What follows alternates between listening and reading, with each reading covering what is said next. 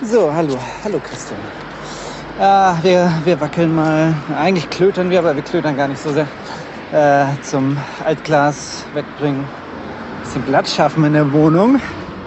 Ähm, und da dachte ich mir, nutze ich die Gelegenheit. Boah, ist hier ganz schön was los.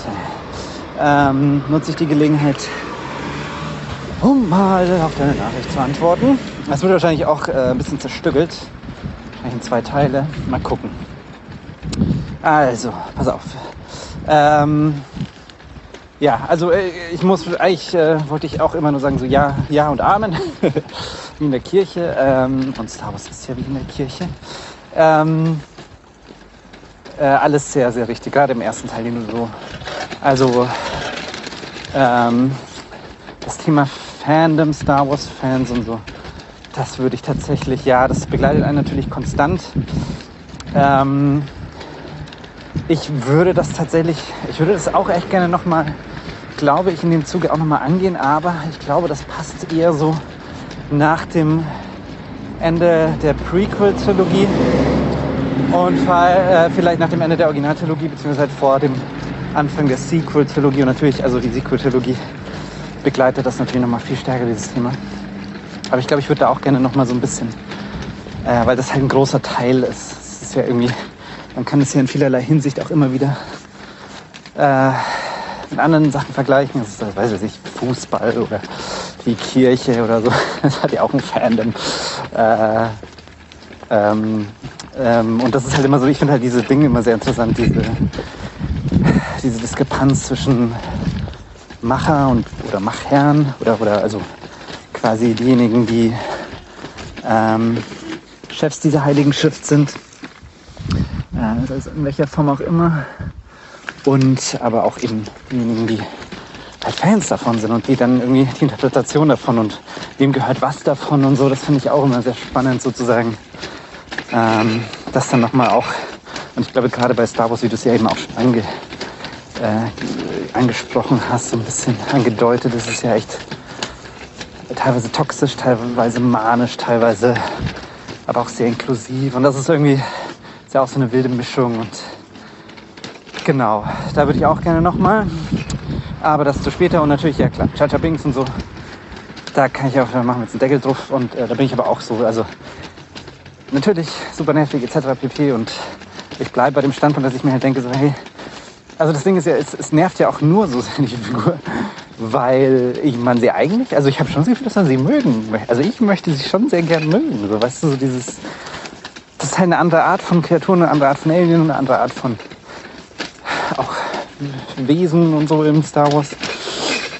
Ähm, aber genau, wirkt halt so wahnsinnig äh, losgelöst von allem dann dadurch. Und, aber ja, klar, also ich finde auch ein Teufel tun, äh, wenn, wenn ich äh, irgendwie die mal mit meinem Kind oder so gucke. Ah, ob man da dann, also wenn Teufel tun und sagen, hier, also Episode 1 lassen wir mal schön aus und Chacha Binks ist also, findest du zwar lustig, aber es ist ja unter unserem Niveau. Nein, also äh, klar, ne, es ist, jeder hat so sein eigenes, zieht da sein eigenes Ding raus und er darf da auch Spaß haben und ich weiß eben selbst, ich fand den als 10, 11, 12-Jähriger total super. Äh, davon zähre ich wahrscheinlich auch eher noch als jetzt andere, die das im höheren Alter gesehen haben. Und, oder was heißt total super? Ich fand ihn halt, hat er mich nicht geschaut, war halt lustig, ne? Vollkommen in Ordnung. Ähm, ja, genau. Aber da machen wir jetzt mal einen Deckel drauf, weil ich meine, also wir sind nicht die Ersten, die sich daran arbeiten. Und, äh, es ist auch immer schwierig. Also ich, das ist halt so, mit Episode 1 muss man da drauf gehen.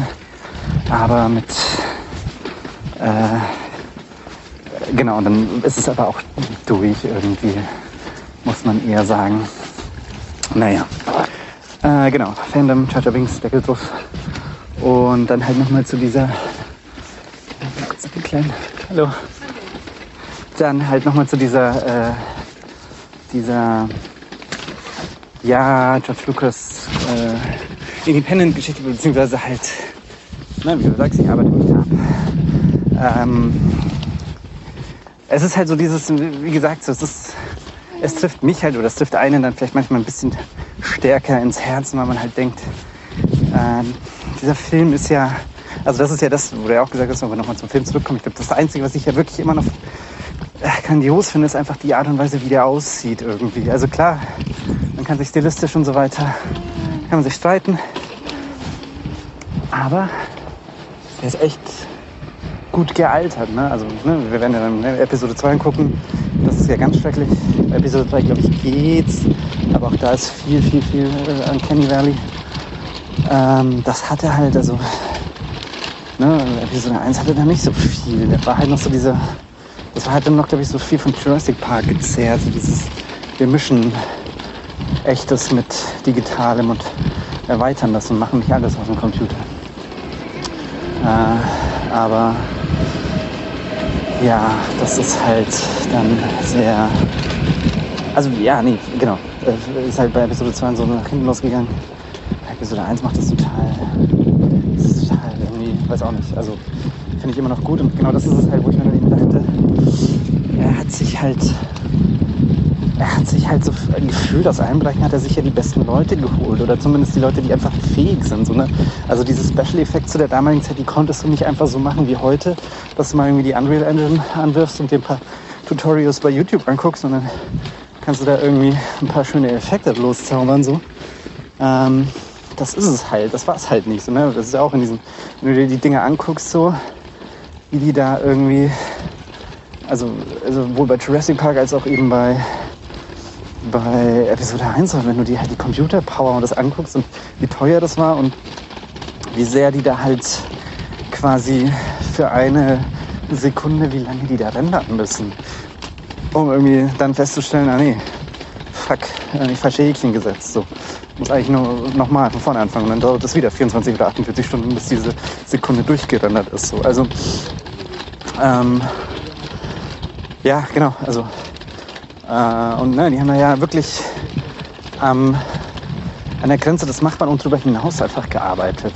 Also ne, Chacha Binks ist da ja das beste Beispiel. Die hatten ganz anders geplant, eben nur den Kopf animieren. Oder vielleicht, ja genau, nee, nur den Kopf. Und dann stellen die halt fest, nee, wir können sogar schon mehr. Und das ist sogar einfacher und besser und billiger.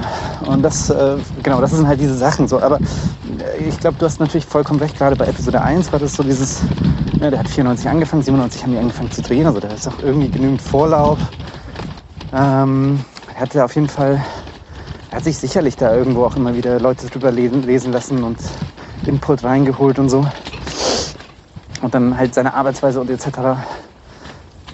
Und man muss halt sagen, ne, in den 90ern, es gab halt nicht dieses äh, Serien- und Fernsehprinzip, so wie man es jetzt kennt, wo man echt einen Showrunner hat, der auch irgendwie kollaborativ arbeiten möchte. So, das ist ja, muss man ja auch mal sagen. So, das war ja auch in den 90ern in dem, in dem Fernsehbereich nicht so, dass man da irgendwie so, yeah, wir machen hier alle irgendwie eine Fernsehshow und Hauptsache es geht allen gut oder so. Nee, im Gegenteil, es war halt teilweise diktatorisch und äh, krasser Stress und man wurde da auch so Hire- und Fire-mäßig halt durchgeschleust. Also ich habe da auch mal irgendwie so ein E-Book gelesen über einen Autor, der ein Jahr lang bei Seinfeld mitgearbeitet hat.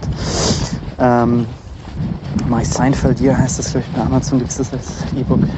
Ähm, das ist halt spannend, weil der halt auch sagt, so ey, fühlte sich dort irgendwie ein Dreivierteljahr oder so, hat er quasi keine Zeile zu Papier gekommen, hat dann es irgendwie geschafft, eine sehr ikonische Folge zu schreiben und hat aber sonst nicht viel mitbekommen, so vom Set oder den, äh, von den Creatoren oder sonst wie. Also es ist halt total so, wo du denkst, jetzt stellt man sich das ja manchmal vor, so geil, das ist so richtig dieser kreative Traum.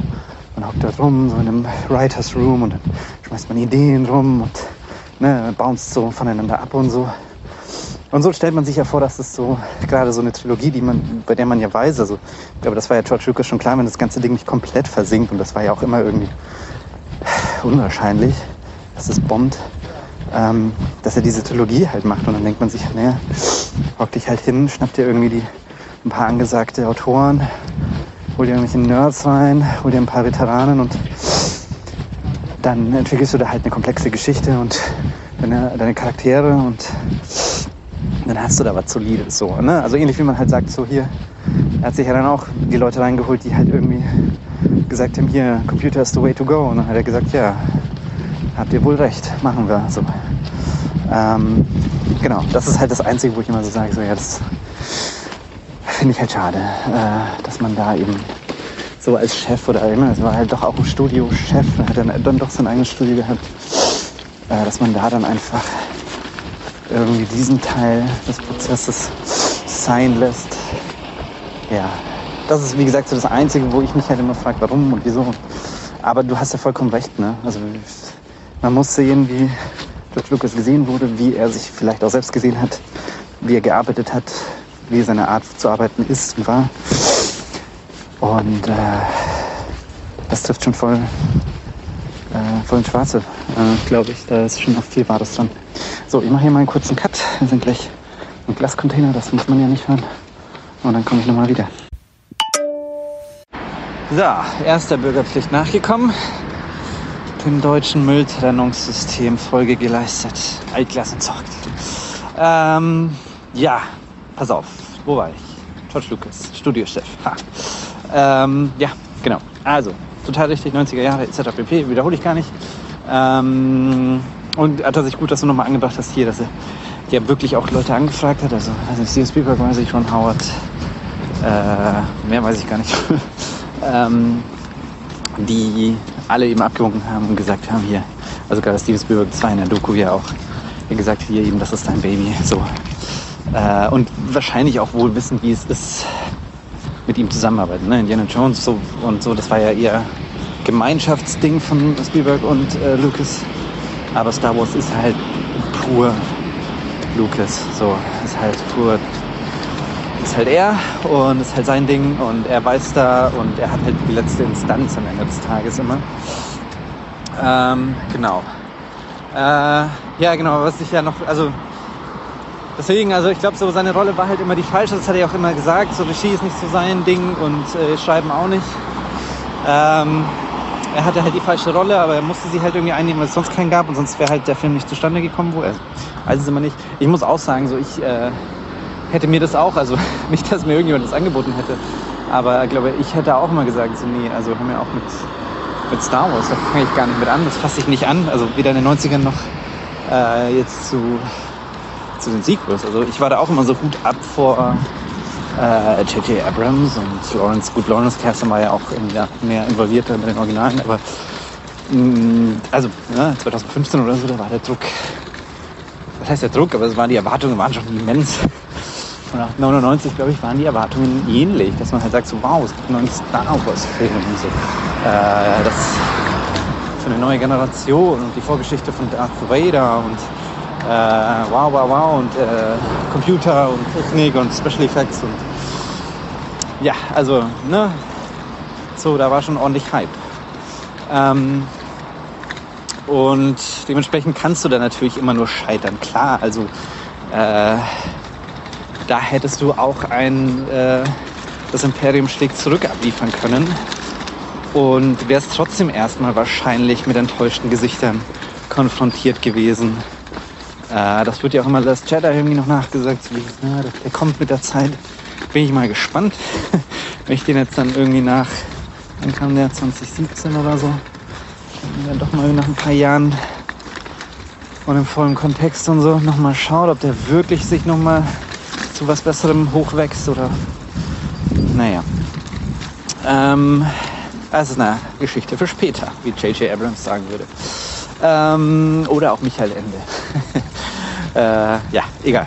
So, äh, aber äh, ich, für mich war halt immer so dieses, ich glaube, George Lucas war da so halt in der falschen Rolle. Ne? Also das, was man heute modern unter Showrunner sieht, das wäre halt genau das Ding, also aus meiner Sicht jetzt so immer das Ding gewesen, wo er vielleicht am besten noch wirken hätte können, so dieses, ne? also er steht trotzdem über den Regisseur, aber der Regisseur versteht sich dann halt nicht als der, als der Film, äh, Chef, sondern da ist halt immer noch jemand drüber, der sagt, ich bin aber hier Serienchef oder Franchise-Chef oder so. Ne? Diese Kevin Feige-Idee wahrscheinlich.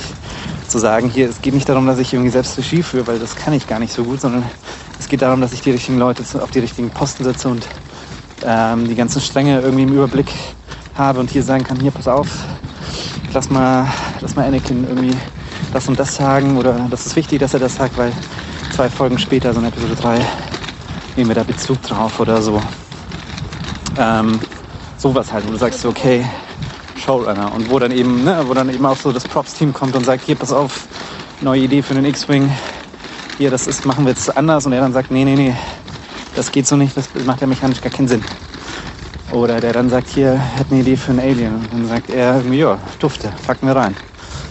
Ähm, und dann kann sich der Regisseur daraus halt so rauspicken und kann halt, den, ne, also das ist so dieses, jetzt weiß man natürlich auch, dass äh, das ist alles keine, ne, das ist so, das ist auch kein sozialistischer Traum, so ein, so ein Filmstudio und auch so ein Fernsehset oder Filmset, ähm, wo irgendwie alle demokratisch und sonst wie, das ist ja schon auch eine wohlwollende, also manchmal wohlwollende Diktatur, nicht immer, vor allem in den 90ern und auch davor nicht. Äh, genau. Aber ich glaube, das ist halt das, wo ich so sage, so, da bin ich vom Typ her vielleicht auch anders und da projiziere ich zu stark äh, von mir selbst eben hinein. Aber das macht es halt äh, mit einem, wenn man dann so einen persönlichen Zusammenhang feststellt. Und ähm, ja, also das ist halt das, was ich noch dazu, also einfach, ja, weswegen mich das natürlich beschäftigt, weil ich mir denke so, hey, ähm, man hätte es noch irgendwie man hätte halt beides haben können. So ein bisschen wie das Imperium schlägt zurück hätte man beides haben können. Das ist ein super Abenteuerfilm, aber gleichzeitig macht er halt auch wahnsinnig viel auf anderen Ebenen richtig. Also vermutlich. Ich bin auch mal gespannt, wenn ich den jetzt wieder sehe, wie der so äh, im Zusammenhang sich verhält und so. Aber oder auch aber der Original Star Wars so, ne, der halt ein fantastisches Märchen ist, aber halt gleichzeitig wahnsinnig viel ähm, für, für alle Altersklassen irgendwie ja, bereithält. Hat man das Gefühl, weiß ich aber auch nicht. Wird man sich, wer weiß, äh, ich, ich kenne keine 50, 60, 70-Jährigen, also zumindest damals 70 oder, oder 60-Jährigen, die große Star Wars-Fans waren. Vielleicht haben die auch euch gesagt, nee, das ist irgendwie Kinderkram. Also von dem her, ja. Genau, Deckel drauf. Hat zwar jetzt lange gedauert, bis wir den Deckel drauf haben, aber packen wir jetzt drauf. Packe ich jetzt auch drauf. Ähm, vielleicht kommt da immer mal wieder so ein kleiner, ein kleiner Nachtrag. So, wir haben ja auch ein bisschen äh, Quellenmaterial jetzt mal rangeschafft, habe ich das ja auch in dem Zuge. Ähm, denkt man sich so jetzt oder nie. Jetzt ist gerade ein, ein gutes Projekt, eine gute Idee hier, diese Diskussion, um sich mal tiefer in die Hintergründe und äh, Sachen einzutauchen. Ja. Ähm, genau. Und dann würde ich sagen, ja, kommen wir noch nicht zu Qui-Gon. Äh, gar nicht mal, weil ich jetzt irgendwie hier den Witz weiterfangen will, sondern tatsächlich ich gerne vorher über Obi-Wan reden wollen würde. Ähm, ich weiß jetzt auch gar nicht so oft, so auf, äh, also so auf dem, aus dem Kopf raus kann ich, glaube ich, gar nicht so sehr, möchte ich, glaube ich, gerade gar nicht so sehr intensiv drauf eingehen. Mal gucken, wie lange die Nachricht noch wird. Wer weiß, vielleicht geht das hier noch eine halbe Stunde weiter und ich habe mich schon wieder falsch, äh, hat da schon wieder falsch äh, drüber nachgedacht. Aber ähm, äh, was so für mich so der Punkt bei Obi-Wan, also in dem Film oder vielleicht auch in dieser Trilogie, das wird sich im Nachhinein nochmal zeigen. Ähm, vielleicht auch nochmal ein Stück zurück vorher. Es ist ja immer noch diese Frage, das ist ja auch aus Red Letter Media oder sonst wie. So, wer ist denn der Protagonist eigentlich in Episode 1? Auch in Episode 2 und Episode 3 so. Gibt es nur einen Protagonisten, gibt es mehrere? Und das ist ja total, tatsächlich, wenn man es, wenn man es, glaube ich, anguckt, ist es sehr schwierig zu sagen. So, für einen starken Teil äh, treibt Qui-Gon Jinn da wahnsinnig viel an. Ähm, er stirbt aber zum Schluss. Spoiler, nein. Ähm, aber, also, ne, heißt ja nicht, dass ein Protagonist durchgehend zum Schluss also immer überleben muss oder so, aber es ist halt, es ist halt immer die, spa die spannende Frage, wessen Film ist denn das so? Äh, wer ist der Nebendarsteller und wer ist Hauptfigur? Und das ist immer total schwierig. Ne? Also habe ich schon das Gefühl, so klar kann man irgendwie sagen, hier, äh, das ist die Geschichte von Qui-Gon, ähm, oder man sagt, das ist die Geschichte von Obi-Wan, aber dann merkt man irgendwie, Obi-Wan taucht halt auf Tatooine quasi gar nicht aus. Und das ist ja schon, also da sind es 40 Minuten oder so von dem Film.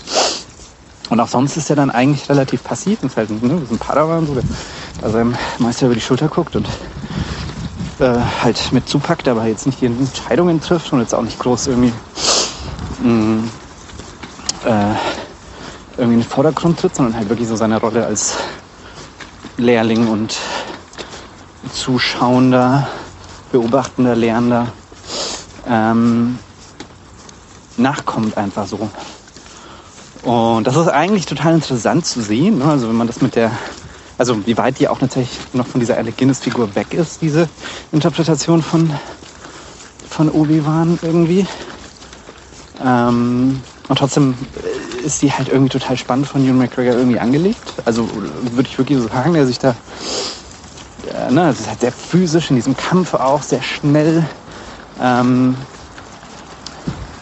ich glaube halt so dieser Obi-Wan-Charakter ist halt aber jetzt auch nicht herausstechend. So, das finde ich halt immer sehr spannend. So, auch in diesem Jedi-Umfeld ist er jetzt, glaube ich, nicht jemand, der, der eigentlich die Rolle, die er dann ja übernehmen muss, irgendwann so, in diesem ganzen Spektakel oder, oder Saga-Geschichte. Also dieser äh, als, äh, als derjenige, der dann irgendwie die nächste Generation beschützen muss und gleichzeitig irgendwie dann sagt, so jetzt ist erst auch an der Zeit, das nochmal zu probieren, irgendwie äh, Darth Vader und den Imperator ähm, äh, entgegenzutreten und das geht halt, also wenn wir noch länger warten quasi mit Luke, dann geht das ja auch vielleicht nicht mehr oder wird irgendwie dann doch aufgegabelt oder stirbt in irgendeinem Unfall oder so.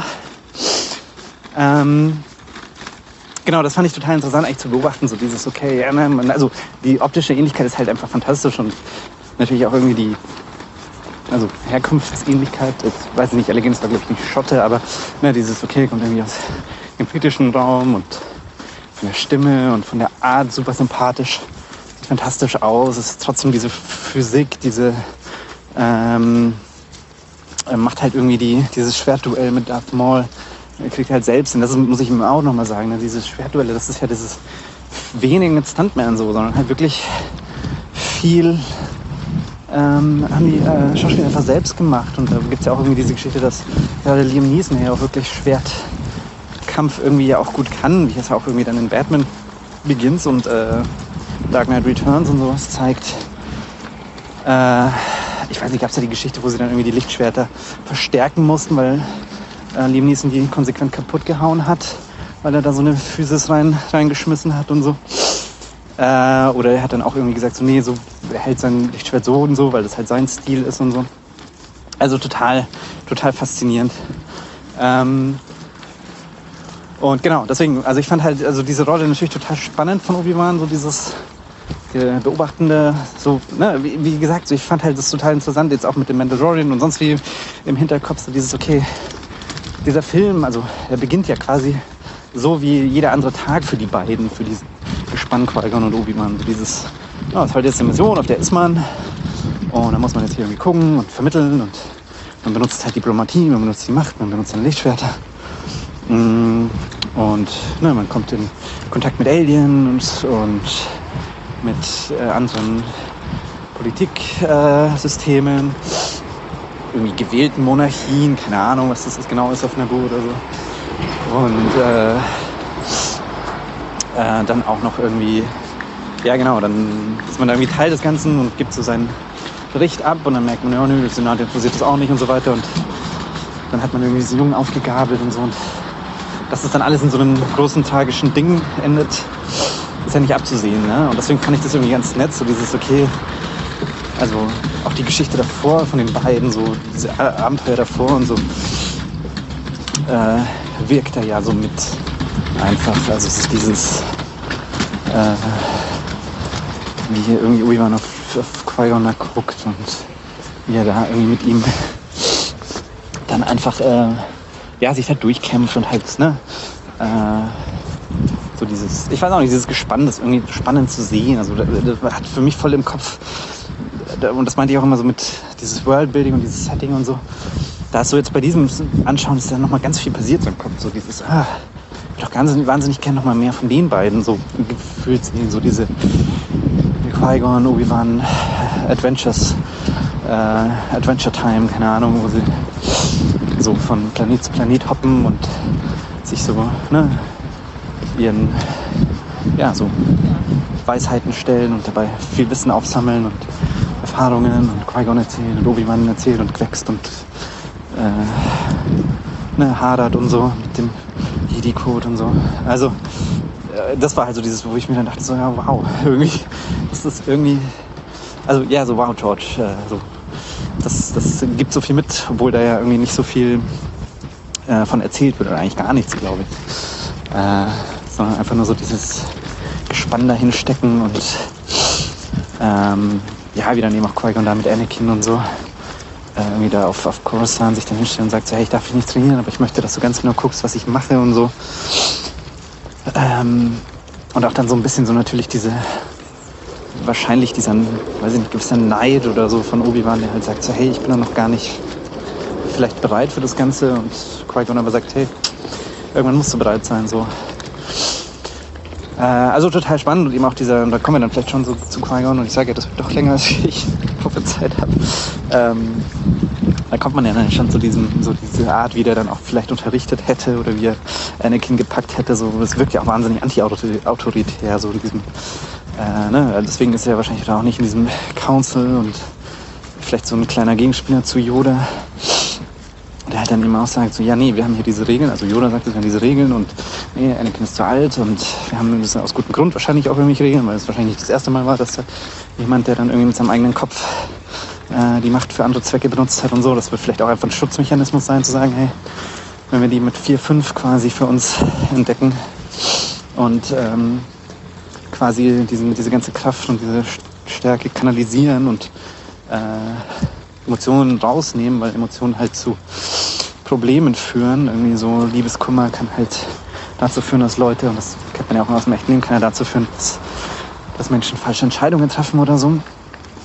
Ähm, und wenn die dann auch noch gut im, im Schwert sind und die Macht benutzen können und dann auch wissen, okay, ich kann die Macht, äh, ich kann da nicht nur Objekte mit äh, manipulieren, sondern ich kann auch, äh, weiß ich nicht, die eben die, die, den Hals eines, eines Menschen oder, oder eines Wesens äh, zudrücken, ohne dass ich da Hand anlegen muss oder ich kann äh, mit einem Gedankentrick da irgendwelche Sachen machen.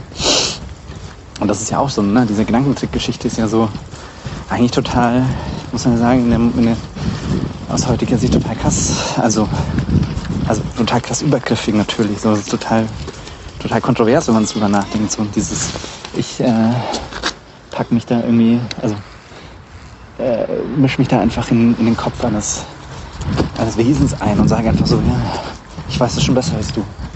Jetzt ist es natürlich so, wie das in Episode 4 irgendwie gezeigt wurde, so relativ harmlos, weil man halt sich denkt, das ist halt irgendein so äh, sprichwörtlich gesichtsloser Sturmtruppler, äh, dem Obi-Wan einfach sagt, so ist halt jemand anderen.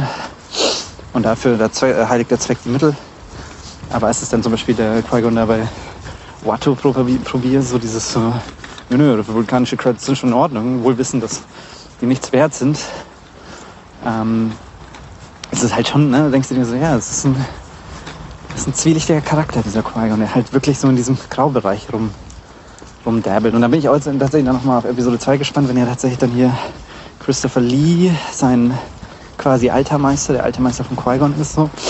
Ich kann mich da nämlich gar nicht mehr wirklich daran erinnern, was der so, ob der da so Sachen erzählt und so. Da bin ich auch tatsächlich nochmal so auf diese, diese Geschichte und so nochmal gespannt. Aber ja, um nochmal zu, um dieser eigentlich ursprünglichen Frage, die ich, die ich, die ich so für mich hatte, so dieses, ähm, wer ist der Protagonist? Ich sage ja wahrscheinlich, äh, es gibt keinen. Ähm, es ist ein erstaunlicherweise ein Ensemblefilm, meines Erachtens, also wirklich, wo du sagst, das ganze Ding ist ein Ensemble und da, also gerade in Episode 1 kommt es, glaube ich, nochmal stärker zu, zu, zur Rolle, dieses, äh, jeder hat da so sein Ding und dann seine Ziele und seine Motivationen und seine ein Teil an der Geschichte, bis auf Charger, nein, auch der hat auch irgendeinen Teil. Aber, ähm, also, ne, wenn wir dann auch nochmal über Padme oder Amidala, ich weiß wirklich nicht genau, ist Padme der Vorname? Ich finde Padme wirklich ein schrecklicher. Ich würde sie gerne lieber Amidala nennen. Ähm, aber, oder ist die Königin, ist die Königin Amidala? Ich weiß es nicht genau. Äh, genau, die ist, äh, da möchte ich ganz, ganz dringend nochmal drüber reden, auch so in Bezug auf äh, Leia und Luke und so und äh, wie stark sie ist und so. Oder vielleicht vermeintlich stark oder vermeintlich schwach und so. Diese ganzen Geschichten nochmal. Und genau, ähm, ja genau, jeder hat da so seinen Teil. Also das kam mir dann so irgendwie so ein bisschen auf beim, beim Gucken nochmal, dass ich mir dachte, okay, das ist eigentlich ein, ein Ensemble. Ob es jetzt bewusst ist oder unbewusst, das mag ich gar nicht so richtig. Also ich tendiere mehr zu einem unbewussten, es ist halt so gekommen Ding von George Lucas. Ich bezweifle, dass er das sehr bewusst so hingestellt hat. Äh, ich glaube, dass er schon eher so Qui-Gon da als, als Protagonisten gesehen hat, der so ein bisschen, ne, hat er auch immer so von diesem Excalibur weiterreichen erzählt, von dieser äh, Saga, also Trilogien-Saga, wo man sagt, die erste Trilogie handelt vom Vater, zweiter von den Kindern und die dritte von den Enkeln.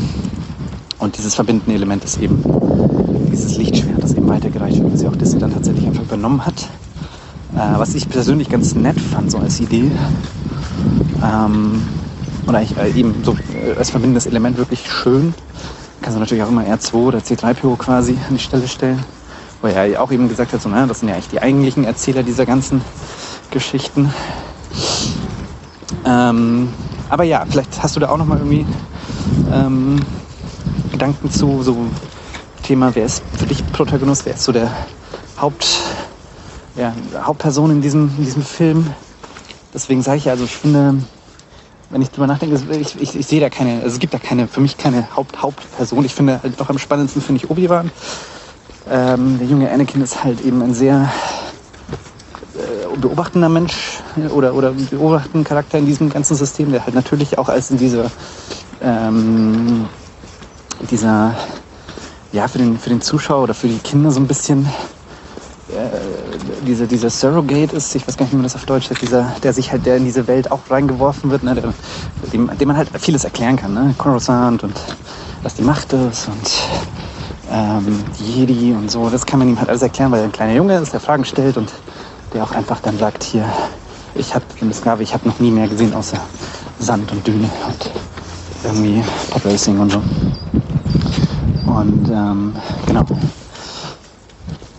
Ja, genau. Also kannst du da ja auch noch mal ein bisschen mit einsteigen. Dann kann man ja eben, also ein bisschen zu Kuhweigon und so habe ich halt schon erzählt.